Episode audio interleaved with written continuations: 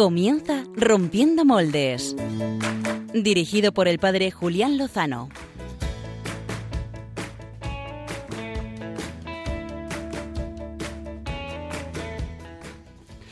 Muy buenas noches, queridos amigos de Rompiendo Moldes, eh, familia de Radio María. Mm, les saluda el padre Julián Lozano en el comienzo de este nuevo programa que inauguramos este domingo, recién estrenado 18 de octubre, San Lucas Evangelista, el DOMUN, Domingo Mundial de, de la Evangelización de las Misiones, y también en pleno Sínodo de la Familia. Tenemos mucho contenido, mucho que compartir. Déjame vivir allí donde brota todo, donde nace todo, justo en la son 13.000 voces, sí, 13.000 misioneros y misioneras españoles que reparten la misericordia en los cinco puntos, en los cinco continentes, en los cuatro puntos cardinales. Lo hacen en países del tercer mundo, en países en vía del desarrollo fundamentalmente, también en el primer mundo, este primer mundo que tiene de todo menos esperanza y muchas veces le falta al Señor. En tus desengaños para Mañana, domingo, o hoy ya domingo, el Sino de la Familia llega al 66% de su recorrido. Le queda solo una semana y es un día muy especial porque va a tener lugar las canonizaciones de cuatro beatos. Entre ellos, por cierto, los padres de Santa Teresita. El Papa tiene formas de expresarse a través de palabras y sobre todo de gestos. Canonizar a un matrimonio santo en medio de este sínodo es muy elocuente. Pasado jueves 15 de octubre concluía el quinto centenario del nacimiento de Santa Teresa de Jesús, Santa Teresa de Ávila. Ese mismo día se podía ver un nuevo programa, una nueva serie sobre Santa Teresa que pues analizaba la relación que mantuvo contra, con la Santa Inquisición. Bueno, podríamos decir contra la Santa Inquisición. Eh, me parece un poco ridículo y absurdo las contraposiciones entre la figura de Santa Teresa y de la Iglesia.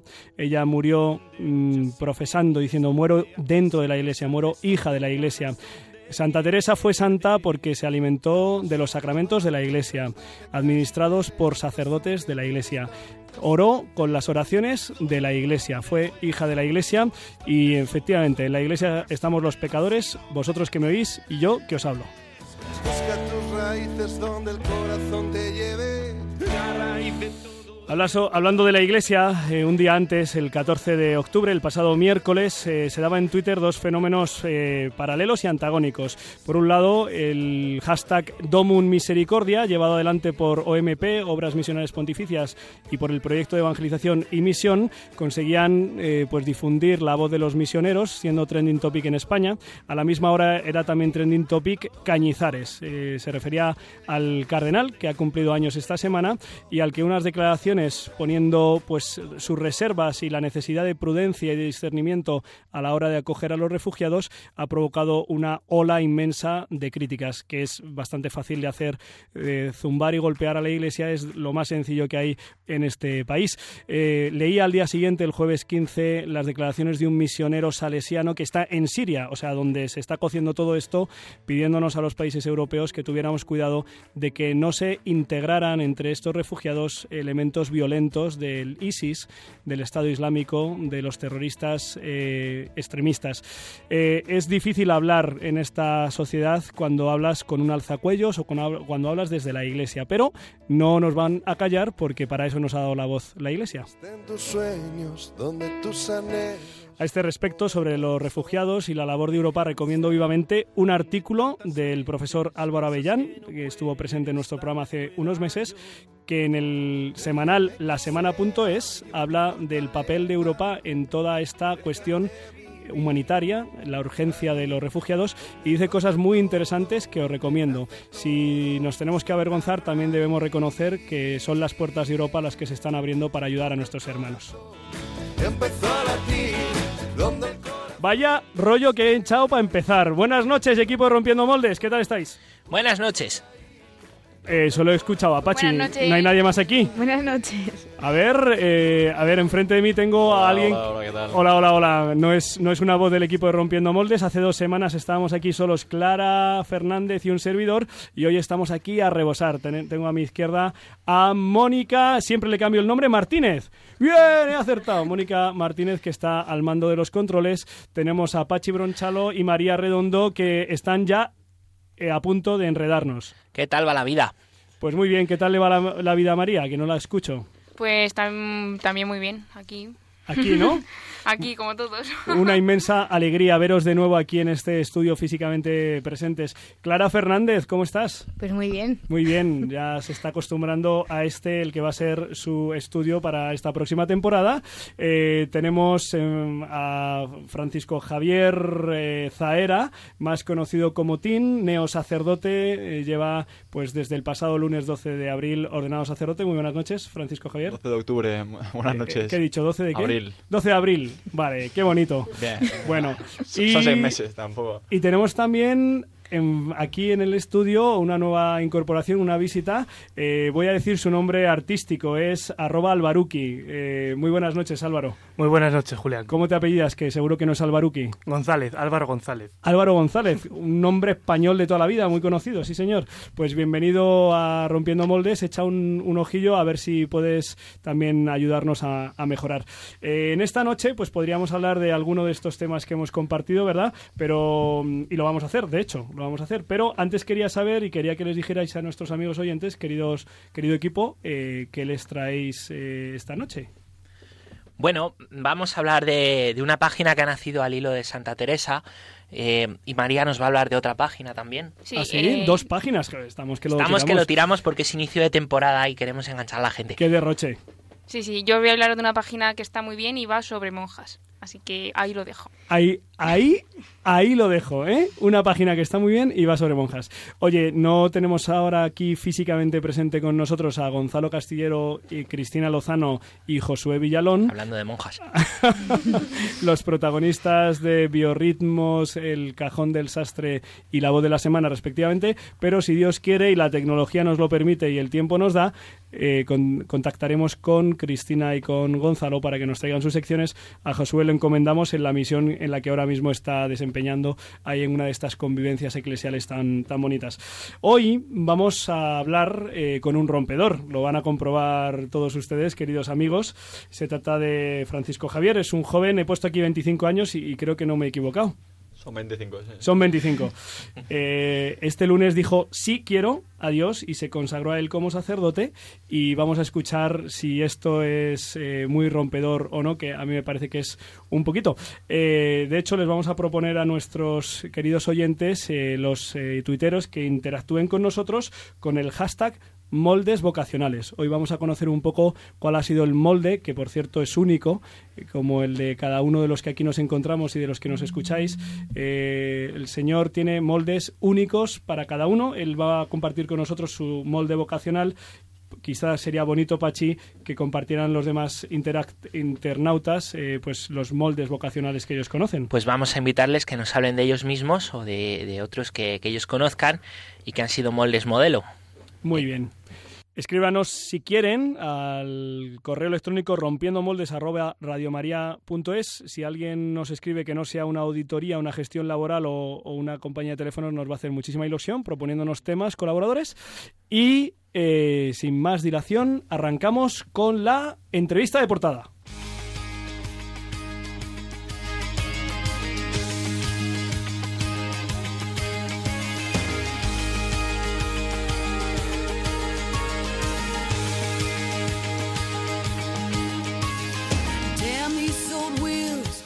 Y Clara Fernández ha indagado sobre el tema de portada y ahora nos lo presenta.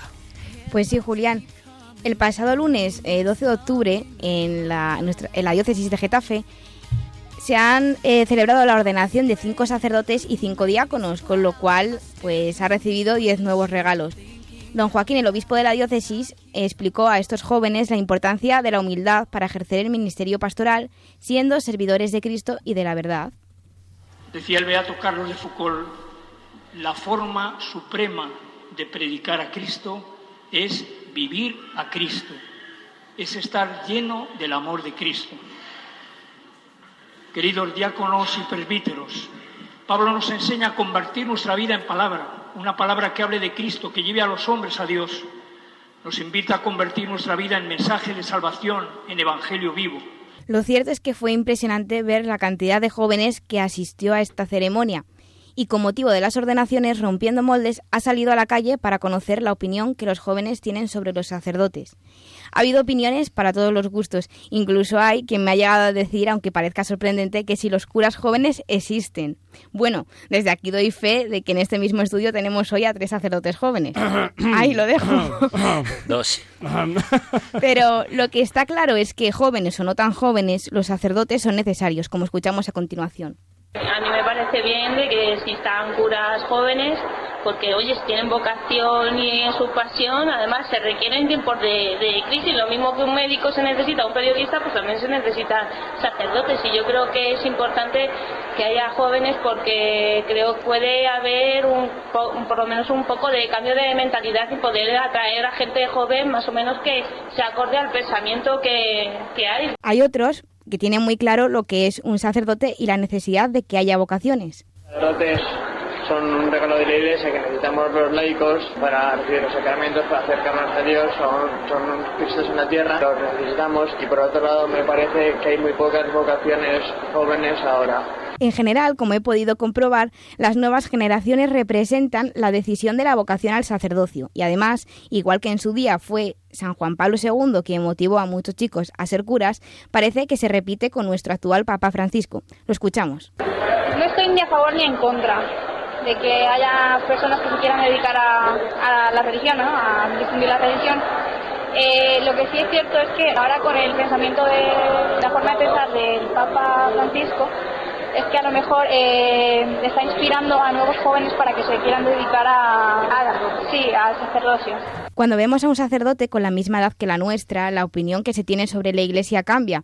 Los sacerdotes se ven como personas más cercanas, capaces de entendernos mejor. Me parece bien porque así es como que le das un vuelco a la iglesia y es como, como que abren su mente, ya no están tan acogidos al tradicionalismo, a la forma cerrada de pensar, es como que eh, le da una oportunidad, por ejemplo, a los homosexuales a que puedan dedicarse también a la religión. Y.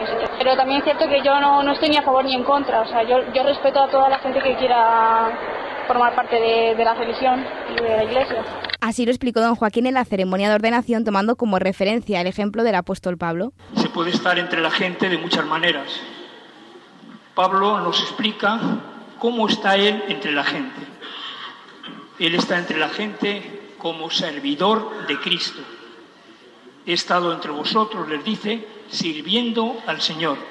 Los jóvenes saben que entregar tu vida a Dios supone sacrificios y renuncias. Para mí un sacerdote es un portavoz de la palabra de Dios y me parece muy bien que los jóvenes quieran serlo. Ellos saben qué sacrificios conlleva dedicarse a eso y cada uno pues hace lo que quiere con su vida. Solo espero que cada vez la religión pues se adapte más a los cambios de la sociedad y sea cada vez más respetuoso. Y por eso, como dice el obispo, lo esencial en el sacerdocio es la virtud de la humildad.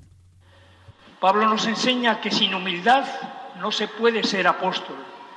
El verdadero apóstol es siempre un hombre humilde, que no se fía de sí mismo sino de Dios y que sabe perfectamente que el tesoro que lleva, el tesoro de la fe en Jesucristo, es un tesoro que se aguarda en una frágil vasija de barro, débil y vulnerable.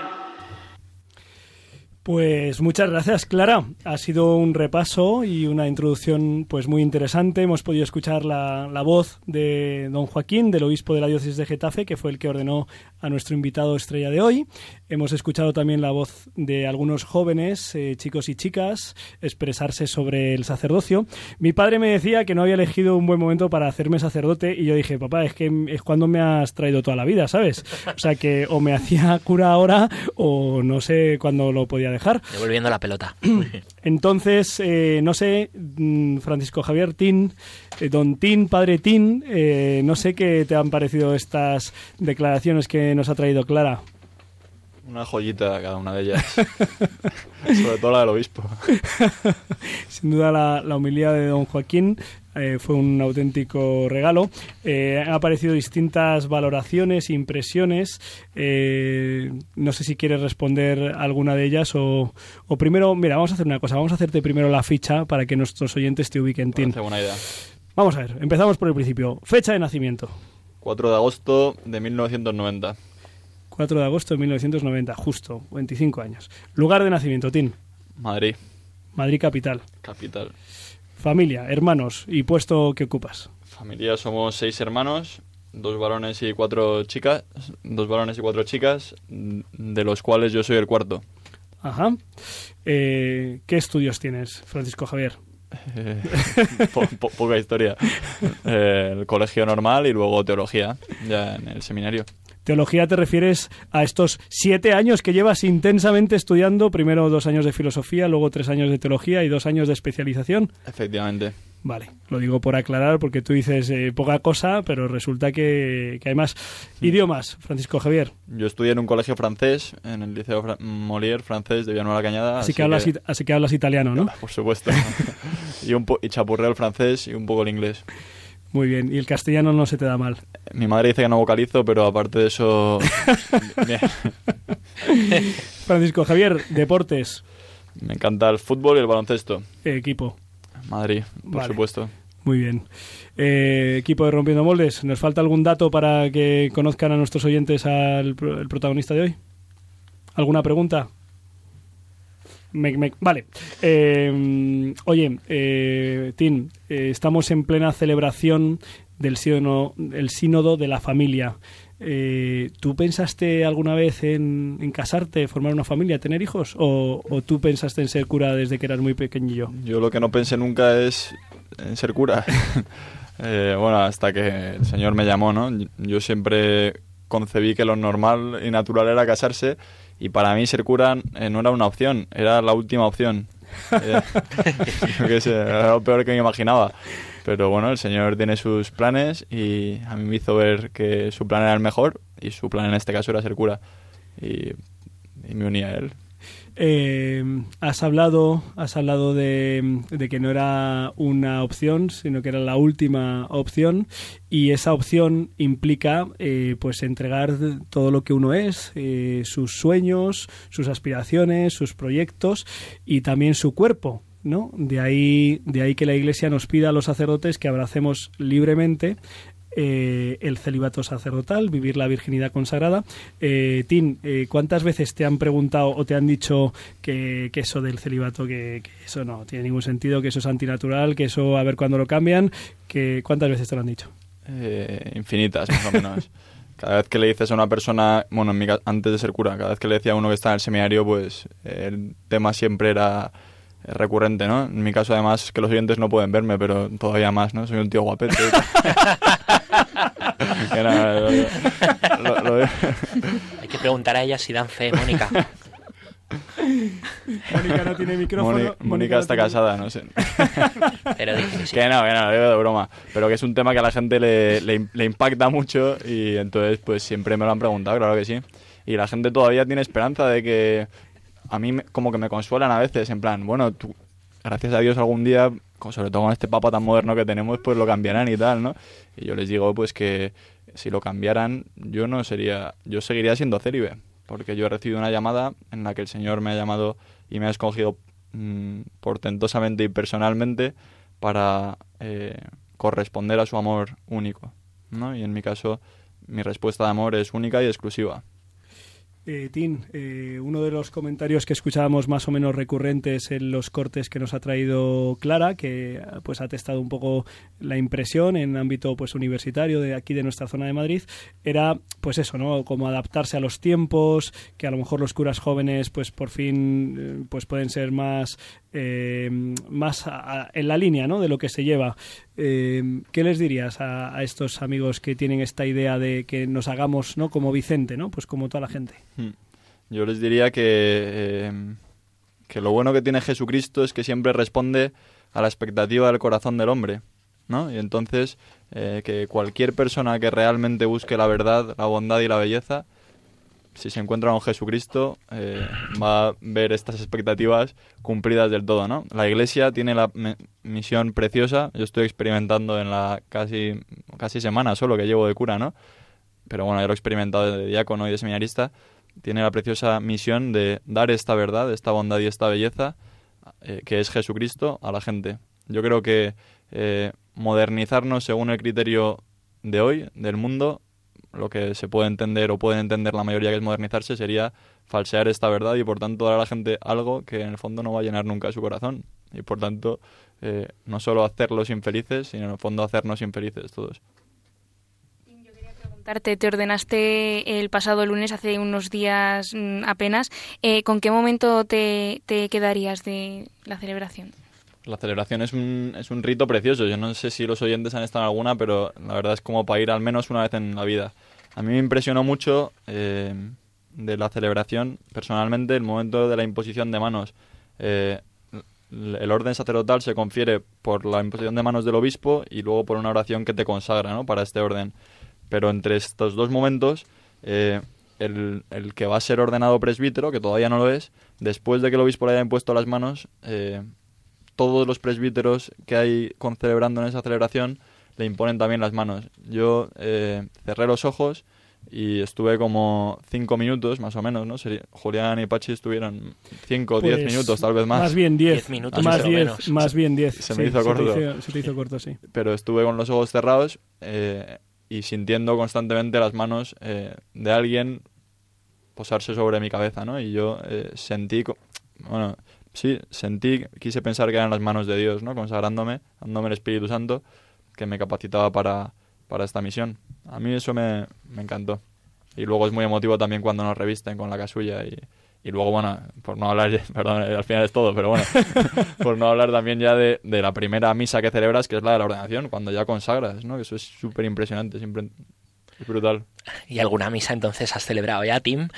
¿Cómo es eso, eso de brutal? ¿Cómo es eso de hacer de Cristo en el altar? Pues mira, es... eh, ¿Cuándo, cuándo, celebraste y dónde celebraste esa primera Pues mira, misa? la primerísima fue en el convento de mi hermana. Yo tengo una hermana, la tercera, la que está justo por encima de mí, es monja, es clarisa, y entonces ella no pudo venir a la ordenación porque es de clausura, y al día siguiente, para no dilatar más en el tiempo esta emoción, pues fui a verla, ¿no? Y ahí tuve la, la oportunidad, el regalo de Dios de celebrar la Eucaristía, y, y la verdad es que es, es impresionante. Por una parte, no sientes nada, no, no penséis que salen rayos de mis manos que transforman eh, el pan en el cuerpo de Cristo, ¿no? Pero no se siente nada, pero al mismo tiempo es una certeza en la fe de que, de que estás renovando el sacrificio que salva a todo el mundo, ¿no? Igual que hablaba antes de esa verdad, de esa bondad, de esa belleza, lo que salva a todo el mundo es siempre es Cristo, ¿no? Y entonces, pues pasa por mis manos ahora, por las manos de un, como decías tú, Julián, de un pecador eh, que ha sido rescatado por amor y misericordia de Dios. Tim, del seminario, siete años, habrás vivido muchas cosas. ¿Qué ha sido para ti? Pues el seminario para mí ha sido eh, un regalo. Yo en el seminario he pasado los mejores momentos de mi vida y también los peores momentos de mi vida. Eh, yo he aprendido a vivir en el seminario. Eh, gracias a Dios yo tengo una familia buenísima, pero el seminario para mí ha sido una familia también eh, perfecta, preciosa. Yo he, he descubierto lo que era Jesucristo, bueno, quién era Jesucristo de verdad, lo que era ser sacerdote y lo que era compartir esto, que es el anhelo más profundo de mi corazón, con, con gente como yo. Vamos, y luego te partes la caja todos los días. ¿eh? Entonces, eh, ¿qué más se puede pedir? Y Nos la partíamos contigo, Tim, hay que decirlo. Y luego jugamos al fútbol y tal, pues es una maravilla, ¿eh? no se puede pedir más. El pasado sábado, justo hace una semana, eh, pues eh, teníamos eh, en el seminario mayor del, del Cerro de los Ángeles, donde está ubicado el seminario mayor de la diócesis de Getafe, Nuestra Señora de los Apóstoles, una vigilia de oración, todos los seminaristas, eh, un grupo nutrido de sacerdotes, en los que te pidieron a ti, ¿no? de los cinco eh, diáconos que ordenabais, pues tus compañeros te pidieron a ti que compartieras un testimonio de estos años de seminario. Eh, ¿Rescatas alguna, alguna de las cosas que compartiste con, con ellos que puedas compartir aquí abiertamente con los oyentes de Radio María? Me encantaría, voy a hacerlo de hecho. Eh, pues mira, yo siempre había deseado eso porque me parecía un momento, todos los años se repite, ¿no? Y vas viendo, pues yo vi a Pachi dar testimonio, a Julián también dar testimonio, eh, todos los curas más mayores que yo, de los siete años anteriores, dieron testimonio, ¿no? Y me tocó a mí y yo estaba encantado, pero luego a la hora de la verdad, cuando tuve que prepararlo, no me salía nada. Entonces, eh, sí que recé mucho y le pedí al Señor luz para decir lo que él quisiese y me subí ahí al atril, ¿no? A hablar. Eh, y, y yo rescataría pues el paso de Dios por mi vida, ¿no? En el fondo, que es lo que conté. Eh, yo no quiero exagerar, yo no, no he sido ni drogadicto, ni, ni he matado a nadie, ni he, sido- ni he estado en la cárcel, ¿no? Eh, son testimonios impresionantes todos esos, pero me parece más impresionante el testimonio de mi vida, que es eh, el testimonio de la misericordia de Dios. Yo soy un tío normal, eh, pecador al que el Señor ha rescatado de su miseria y, y con misericordia eterna me quiere el Señor y me hace sacerdote. Y yo, bueno, no sé, lo he resumido al máximo, ¿no? Pero bueno, eh, yo resumí pues como mi paso en el seminario, ¿no? Que fue experimentar año tras año y cada vez más eh, pues la ternura, la paciencia, la misericordia, la bondad de Dios, que es Padre y, y que me llama a mí, hermano suyo, Jesucristo, a ser sacerdote con Él. Tim, eh, los sacerdotes, eh, cuando os ordenáis, elegís una, un lema. Eh, ¿cuál, ¿Cuál es el lema que tú has elegido? Yo he elegido Eres el más bello de los hombres. que no, que no, perdón. He elegido eh, un lema precioso de Isaías, del profeta Isaías, que dice, con misericordia eterna te quiero. Y, y ese recordatorio que se entrega eh, normalmente en la primera misa, en la primera misa de acción de gracias, eh, ese recordatorio siempre va acompañado de alguna imagen. ¿Qué imagen has elegido tú para tu recordatorio, Tim? Pues yo he elegido eh, una imagen que ha sido clave en mi vida y, y que además me parece que expresa el lema, que es el Cristo de Javier.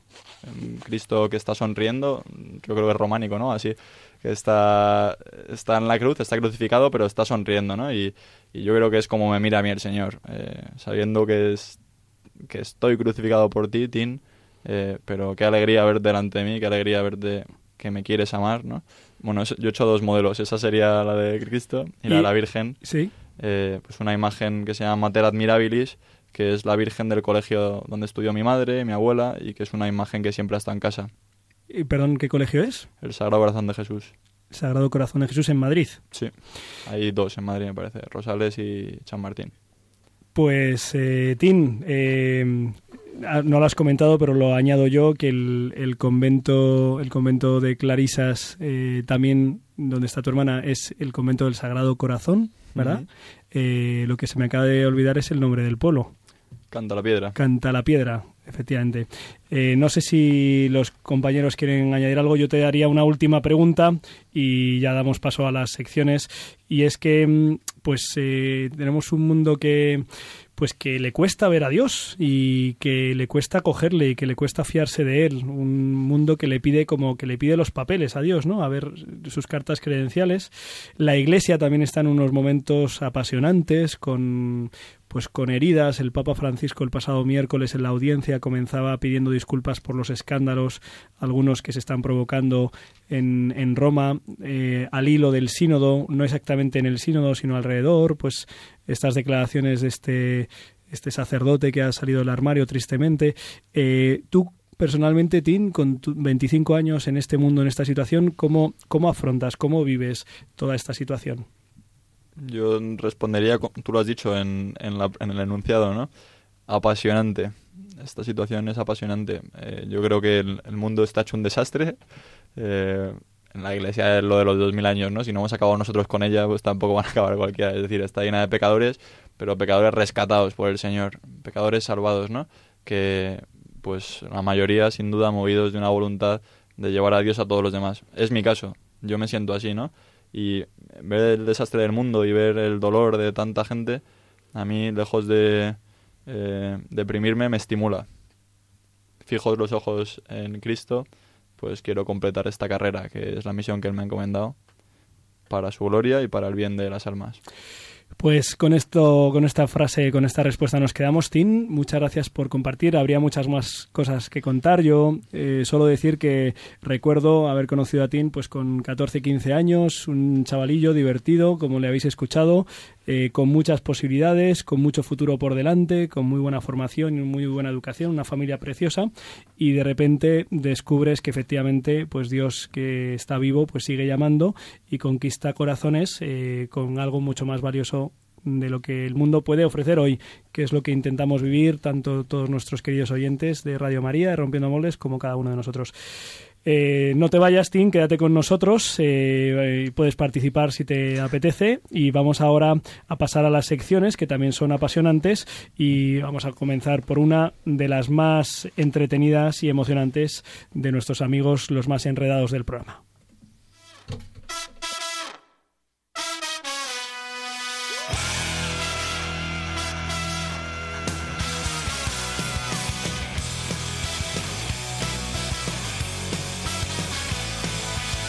Enredando. Con María Redondo y Pachi Bronchalo.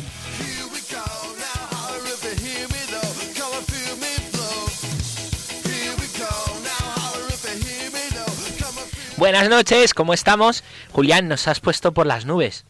Es ¿Dónde estáis? Mm, Tú estás, sueles estar más lejos, sueles estar en suelo estar parte. en la luna, es verdad. Bueno, buenas noches, aquí estamos María y yo. Buenas noches. Y venimos a, con las recomendaciones interneteras. Eh, primero, gracias Tim por el testimonio que, que nos has Gracias dado. a vosotros. fantástico, fantástico. Bueno, y yo que sé que, que os gusta esto de Internet, eh, veréis que en Internet hay muchas páginas, eh, muchas veces buscamos como información religiosa y son un poquito limitaditas y, y muchas veces se encuentra como eh, mucho chisme, mucha crítica, lo que digo yo que páginas mm, que no son buenas ni recomendables. Y aquí vamos a traer las buenas y al hilo de esto yo quería presentaros una que acaba de nacer, que está de estreno y que se llama 1 más 12.com, no 12 más 1, sino 1 más 12, una referencia pues clara a querer dar la vuelta un poco y, y poner aire fresco en la información religiosa en Internet y pues claro que sí, al Señor más, más los 12. ¿eh? Es una página eh, de información religiosa, pero mucho más. Y ha nacido hace apenas tres días, el día de Santa Teresa, vio la luz en el continente digital. Y una página que nace con vocación a la verdad y en fidelidad al magisterio, y que quiere ser lugar de encuentro, de información y de análisis de la actualidad. Una página que quiere hacernos pensar y no dar una opinión manipulada y sesgada, como a veces se encuentra. Y una página que desde las fuentes del humanismo cristiano, y con eso que les decía antes, aire fresco, quiere hablarnos de esa fe que impregna toda nuestra cultura, porque aunque el mundo está patas arriba, eh, la fe ha impregnado eh, pues, pues nuestra cultura durante muchos siglos y eso no se puede negar ni quitar tan fácilmente, aunque haya quien lo intente.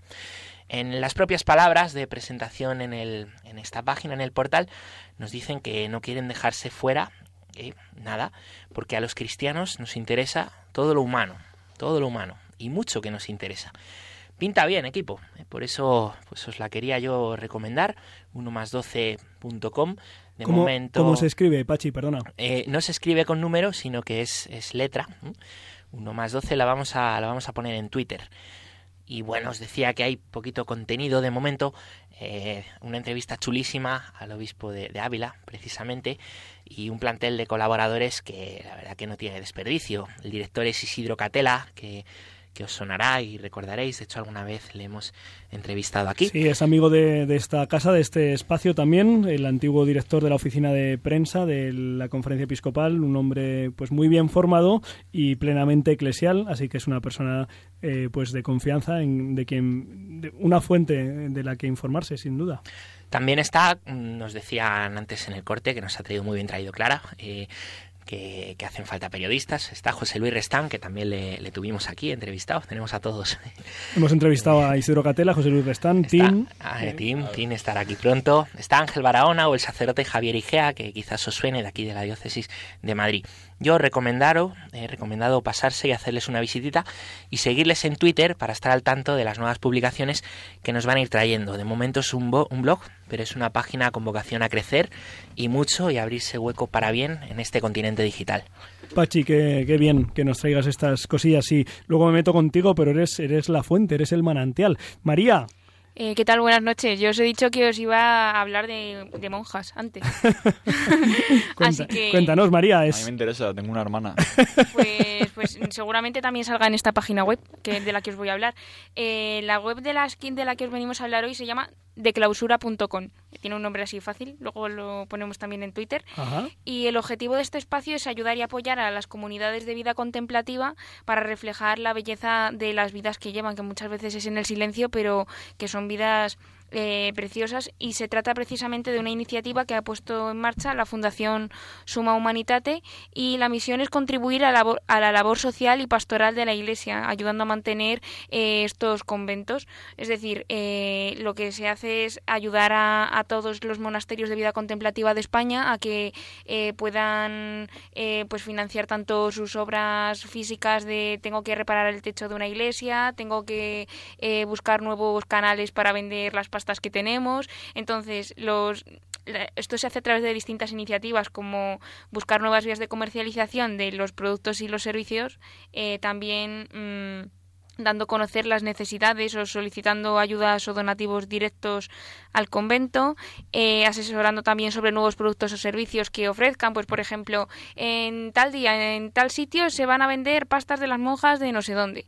Eh, y también... mm, pues con todo, con todo este tipo de iniciativas y muy importantes también que en la propia web aparece una, una sección que eh, dice que puedes enviar toda, o sea, todas las oraciones que tú tengas, eh, como no dejan de ser monasterios de vida contemplativa, pues qué mejor forma que, en- eh, que las monjas te lo van a agradecer pues tam- con- también con sus oraciones. Entonces, todo tipo de necesidad o de oración que quieras pedir, pues se puede, se puede escribir a, a las monjas a través del correo oración arroba de clausura.com y, y es una página web que de verdad merece la pena echar un vistazo porque es muy completa. Viene la lista de todos los conventos de, vida contemplativa de España eh, para ponerse en contacto con, con ellos y, y demás. Bueno, y, a lo mejor hay alguna, alguna que, que tiene inquietud, ¿eh? No sé. No, no lo digo por nadie en concreto, pero bueno, muy bien, María. Y nos despedimos con el tuit del Papa. Oye, que está el Papa tuiteando desde el sínodo, ¿tú te crees? Has puesto un tuit precioso esta semana. Eh, pues el tuit de esta semana con el que nos hemos quedado es... Habrá puesto más de uno, ¿no? Arroba todos tranquilos, el sínodo va bien. Y luego ha puesto otro, ¿eh? pues muy bueno para los jóvenes. Sí, el de esta semana es, queridos jóvenes, pidan al Señor un corazón libre para no ser esclavos de las trampas del mundo. Merece- Al hilo de que, los que nos contaba Tim, fenomenal. Muy bien, pues eh, de clausura.com, no solo para las personas que sientan la llamada vocacional a la contemplación, que también puede ser, ¿eh? sino para todos los que nos sentimos iglesia y nos sentimos hermanos cercanos de tantas vocaciones y de tantas almas que están entregadas y ofrecidas a la consagración. Muchas gracias, eh, pareja de enredandos. A tus pies, Julián. Mm, A los tuyos, a los tuyos. Pues sin más dilación, vamos ahora a escuchar eh, a nuestro amigo preferido, el cajón del sastre.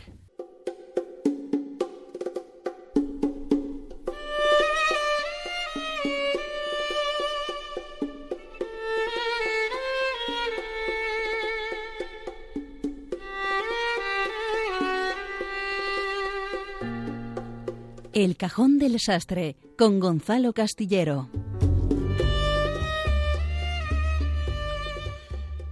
Gonzalo, muy buenas noches, ¿dónde estás? Don Julián, buenas noches. Es que los bares que están llenos de gente, están llenos de gente a estas horas, no me dejan salir. Has sido incapaz de, de- de salir del bar en el que te encontrabas y venir con nosotros. Es que estaba lleno también de oyentes de Rompiendo Moldes y no me dejaban, no me dejaban salir. Bueno, pues nada, aprovecha para contarnos a ellos y también a nosotros eh, la historia de esta semana. Pues, Julián, yo en este estreno de... Estamos de estreno de temporada, ¿verdad? Eh, sí, sí, sí, sí. Bien. Pues yo en Lle- este- Llevamos un mes de estreno, pero nosotros seguimos. Bueno, pero aquí rompemos moldes, con lo cual le estrenamos temporada todas las semanas. Venga, como el corte inglés. Exactamente. Pues en este estreno de temporada yo vengo dispuesto a hablaros de estrellas.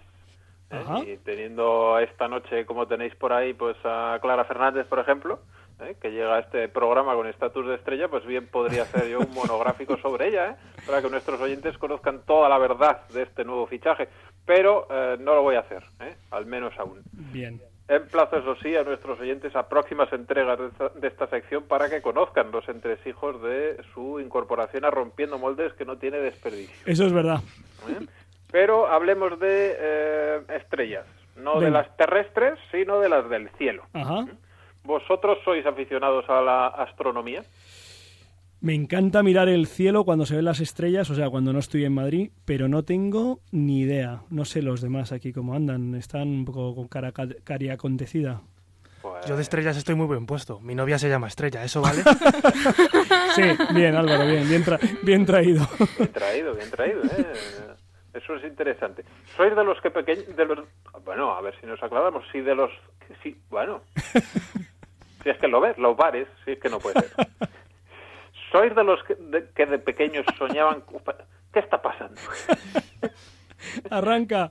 Quiero preguntaros si sois de los que de pequeños soñaban con tener un telescopio y pasar horas y horas mirando a las alturas. No, eso ya no. Creo que Clara, Clara tampoco y María. Ay, pues a mí me regalaron los reyes un, un telescopio y un microscopio así de una cajita todo junto, así muy chulo. Pero a un mí sí que me no es lo mismo que un microscopio, María. Un, un microscopio no es un telescopio, pero bueno. Pero venía sí. en la misma caja, Ah, el telescopio. Son, son espejos, al fin y al cabo. Efectivamente. Oye, ¿y de la luna? De esto seguro que sí sabéis algo más, ¿verdad? De la luna, Pachi se acaba de ir y yo creo que iba para allá, pero Bueno.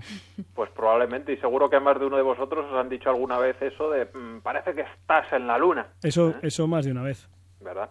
¿Vosotros creéis que el hombre ha llegado realmente a la luna? Sí, hombre, sí, claro que sí. Si tenemos fotos, vídeos, de todo. bueno, tú te has fijado en la bandera, si esa bandera era de cartón, si eso no se movía. Pero es que las banderas en la luna funcionan de otra manera, Gonzalo. Bueno, pues eh, tendré que creérmelo. En cualquier caso, yo creo que todo esto de un gran paso para el hombre y un gran paso para la humanidad es pura ficción, ¿eh? que no hemos pisado la luna ni nada de nada y que todo se coció en un estudio de Hollywood, pero en fin, eso es harina de otro costal. El caso es que eh, yo os quiero hablar esta noche de la luna. Ajá. ¿Vosotros os habéis preguntado alguna vez quién puso nombre a los diferentes lugares de nuestro satélite? Eh, hay una obra de Mark Twain sobre Adán y Eva en los que los nombres los ponía la mujer, que habla más siempre, claro. Pero no sé si ese es el caso.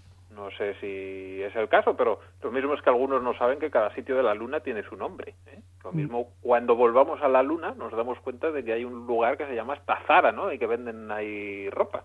Vaya usted. Pero bueno, las personas que bautizaron a la mayor parte de los lugares de la Luna fueron dos jesuitas. ¿eh? ¿Cómo se os queda el cuerpo? Pues como siempre, sorprendido. Pues bien, estos dos jesuitas eran Giovanni Battista Riccioli y Francesco Grimaldi, ¿eh? que allá por el siglo XVII se dedicaron a fijarse bien en lo que se veía por sus telescopios de la Luna y hacer un mapa muy detallado en el que fueron poniendo nombre a cada una de las cositas eh, que iban viendo. Antes que ellos ya lo había hecho un, holandés que se llamaba Michel Florent eh, von Langren, era Michel pero no jugaba en el Madrid, ¿eh? No despistéis, que puso a casi todos los accidentes lunares nombres de santos católicos, pero aquello como que no tuvo mucho éxito. ¿eh? Pues ya sabéis las peleas siempre de la ciencia y la religión, pues los científicos así pejigueros dijeron, "Ah, esto de los nombres de los santos no nos mola. Pero bueno, eh, Riccioli y Grimaldi decidieron ponerse a cambiar eh, los nombres e hicieron un mapa lunar que publicaron en su principal obra, que fue el Almagestum Novum, que editaron en el año 1651. Y este libro contenía bastantes más cosas, porque era un manual de astronomía, pero ha pasado a la historia fundamentalmente por el mapa lunar. Y Riccioli y Grimaldi mm, fueron los que pusieron los nombres que se han seguido utilizando desde entonces para referirnos a las distintas partes y lugares de la Luna. ¿Vosotros os acordáis, por ejemplo, de dónde alunizó supuestamente el Apolo 11? Vaya preguntas, tío. Hombre, eh, aquí si jugamos al trivial, jugamos al trivial. Si no, esta noche estás, estás muy preguntón, tío. Hombre, No, yo es que aquella noche del 69 estaba yo, vamos, en el proyecto de Dios todavía. No, Pues- no tengo ni idea de qué parte alunizó. el Apolo llegó al mar de la tranquilidad. Oh, qué bonito. Pues Riccioli y Grimaldi fueron los primeros que llamaron a lugares de la Luna con nombres de mares, el mar de la serenidad o el mar de la fecundidad, por ejemplo. A otras zonas las llamaron mm, tierra de la esterilidad o tierra de la vitalidad y también pusieron nombre a muchos de los cráteres que sabemos que existen en la superficie lunar. Riccioli y Grimaldi se dejaron de santos, como había hecho von Langren, y utilizaron para su nomenclatura nombres del mundo clásico heleno y romano, y de científicos, escritores y filósofos europeos y árabes. Los Y cráteres, final, los cráteres feos se lo ponían a los que le caían mal, ¿no? a los que les caían mal, De toda la- lo que hemos hecho de toda la vida en el colegio. Pero eh, los que les gustaban, pues se los eh, adjudicaban a gente que les gustaba. Esto era como hacer el, el callejero. ¿De qué echas mano? Pues de aquello que te gusta, ¿no? Si a Riccioli y a Grimaldo les hubiera gustado el fútbol, pues los cráteres de la luna lo mismo se llamaban Messi, Ronaldo o Casillas. Pero Messi- tuvimos la Messi suerte. igual no. Bueno, bueno. Messi es un astro, con lo cual también podría eh, dar nombre ahí a, a una estrella. ¿eh? Pero bueno, tuvimos eh, la suerte con Riccioli y Grimaldi de que por aquel entonces todavía no se había inventado el fútbol. Y lo más curioso de Riccioli y Grimaldi es que fueron también un poco pillos, porque incluyeron incluso algunos nombres de científicos casi contemporáneos suyos, como Copérnico o Galileo, que seguían sin estar bien vistos en su época por sus teorías heliocéntricas. Pero ellos quisieron que eh, Copérnico y Galileo estuvieran también en la Luna. y mm, tampoco estaban del todo de acuerdo con las eh, teorías copernicanas, pero bueno, aún así quisieron demostrar su respeto por Copérnico y le dedicaron un cráter de la Luna. También utilizaron algunos santos, ¿eh? como había hecho Bollangre, pero eso sí, de santos vinculados de algún modo a la astronomía. ¿Ah, sí? Sí, señor, sí, señor. ¿eh? Aquí al final había que repartir, ¿eh? que la luna es muy grande y que había mucha gente. El caso es que hoy en día los nombres que utilizaron estos dos jesuitas en su mapa lunar pues se siguen usando y han quedado ya para la historia. ¿eh? Y eso para que algunos digan que la ciencia está reñida con la Iglesia. Pues sí, ahora que citabas a Copérnico y a Galileo, es muy interesante conocer la situación de ambos. Copérnico, sacerdote polaco, y Galileo, eh, padre de dos criaturas religiosas, dos monjas, y que murió con, pues con la unción, los últimos sacramentos administrados por el mismo Papa de la época, muy al contrario de lo que piensan tantos de nuestros contemporáneos. Por cierto, ya que has hecho tu pregunta, voy a hacer yo una pregunta ahora. Mm, hablando de fútbol, ¿quién me sabe decir de dónde viene el himno de la Champions League? A ver, Gonzalo, ahí te he pillado. Pues, eh, bueno, la verdad es que no lo sé. Muy bien. A las chicas voy a tener referencias, no os voy a preguntar. Albaruki, futbolero, teenager. Pues ahí lo llevo, pero sé el significado, el origen de las letras alemán, inglés y francés. Muy bien, muy bien, muy bien. No sé el origen real. Los, la letra dice son los mejores equipos, son los campeones, solo en tres lenguas, que por, por cierto no incluyen el español, la lengua del país que tiene mayor número de trofeos, el equipo con mayor más laureado, el Real Madrid. Pues esta letra del himno de la Champions League es una adaptación de la obra de eh, George Friedrich Händel Sadoc el sacerdote, eh, inspirado en el primer libro de los reyes, en el capítulo primero, para que veamos hasta qué punto está impregnada nuestra cultura e incluso nuestro deporte de la cultura cristiana. Eh, esto, Gonzalo Castillero, sastre preferido de no de Barrio Sésamo, sino de Rompiendo Moldes, muchísimas gracias por traernos, como siempre, una historia edificante e interesante. A ustedes, a ustedes. ¿Ya puedo volver al bar? Cuidado con el bar. ¿Eh? Hasta dentro de dos semanas, Gonzalo. Un abrazo fuerte para todos. Para ti. Adiós.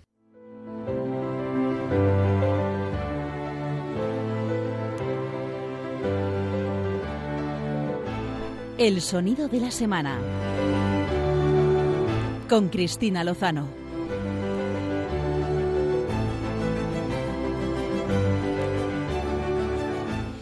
Cristina Lozano, muy buenas noches. Buenas noches. Oye, ¿qué tal? ¿y, y tú dónde y tú dónde te hallas que no te encuentras entre nosotros? Gonzalo Castillero nos acaba de decir que está eh, de bares y que Jo. la aglomeración le ha impedido venir hasta nosotros. Eh, dime no, que yo no, dime yo no que tú estoy no. de bares. No, no, no, no estoy de bares. Estoy de bar jornada intensa. ¿Eh? Hombre, esa voz, esa voz por ahí. Solo en un bar, a lo mejor. ¿Qué pasa, Cristina? ¿Qué tal? Buenas noches, super sacerdote. ¿Qué tal?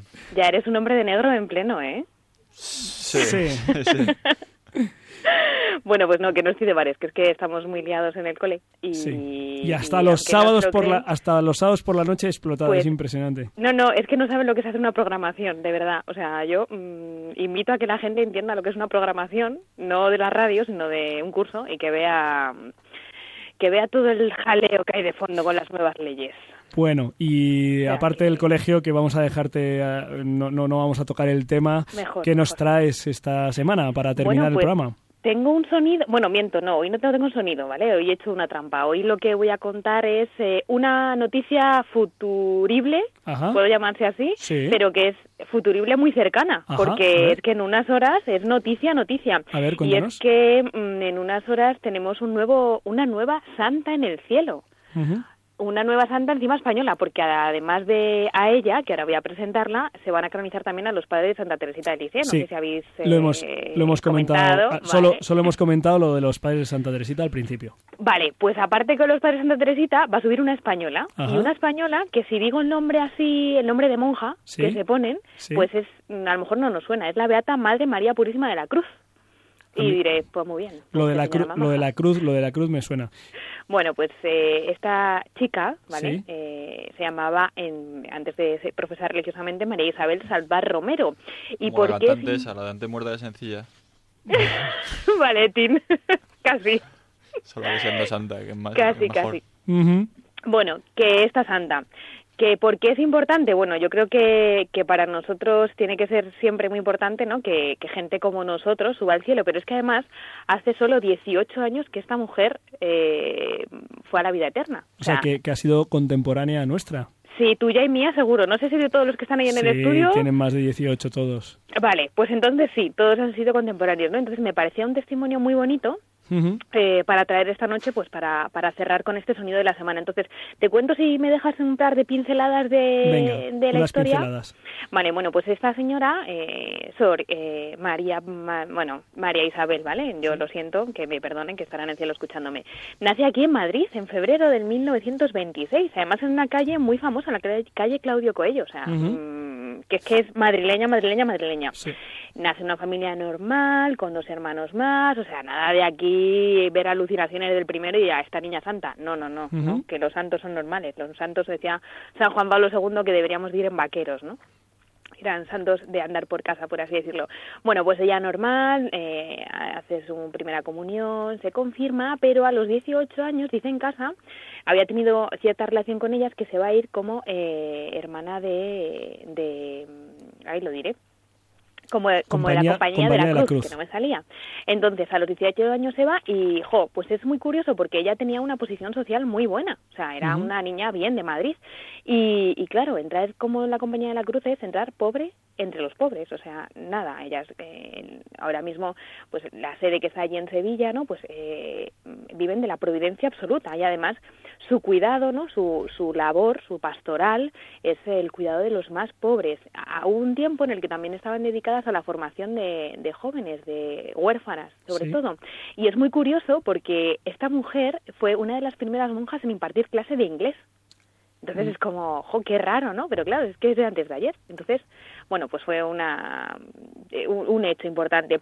Además fue elegida Madre General de la Compañía de la Cruz. ¿Y por qué es importante todo esto? Pues porque ella eh, quiso seguir los pasos muy, muy de cerca de eh, Santa Ángela de la Cruz y que es la otra santa que está canonizada ya, ¿no? Dentro de esta compañía de la cruz.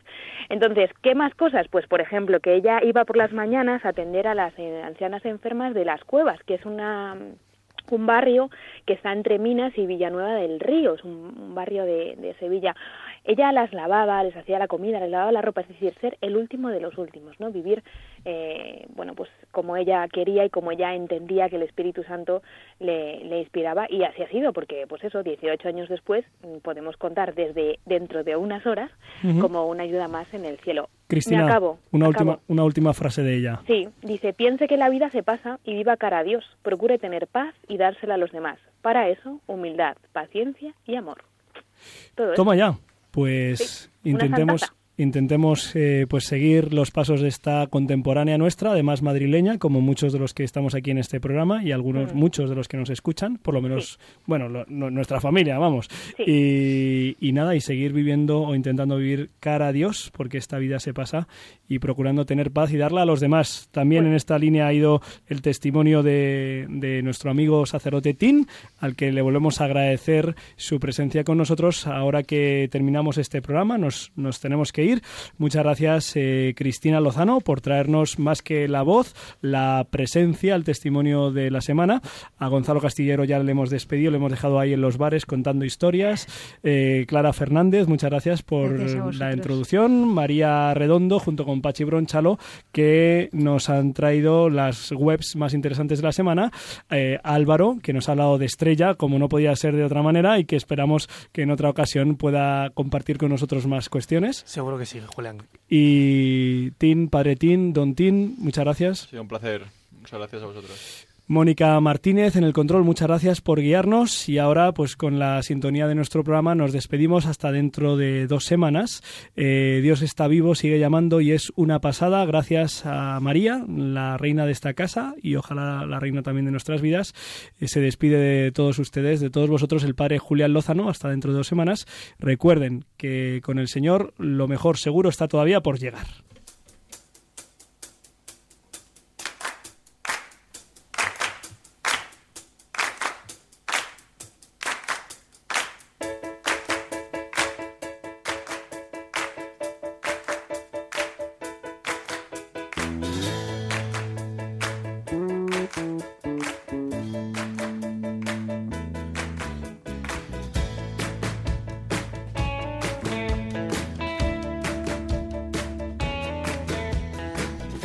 Escuchado en Radio María Rompiendo Moldes, un programa dirigido por el padre Julián Lozano.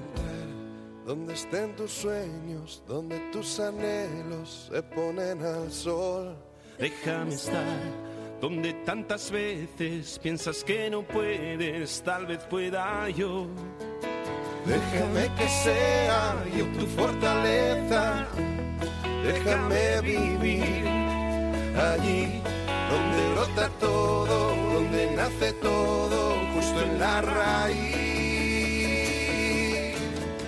donde el corazón empezó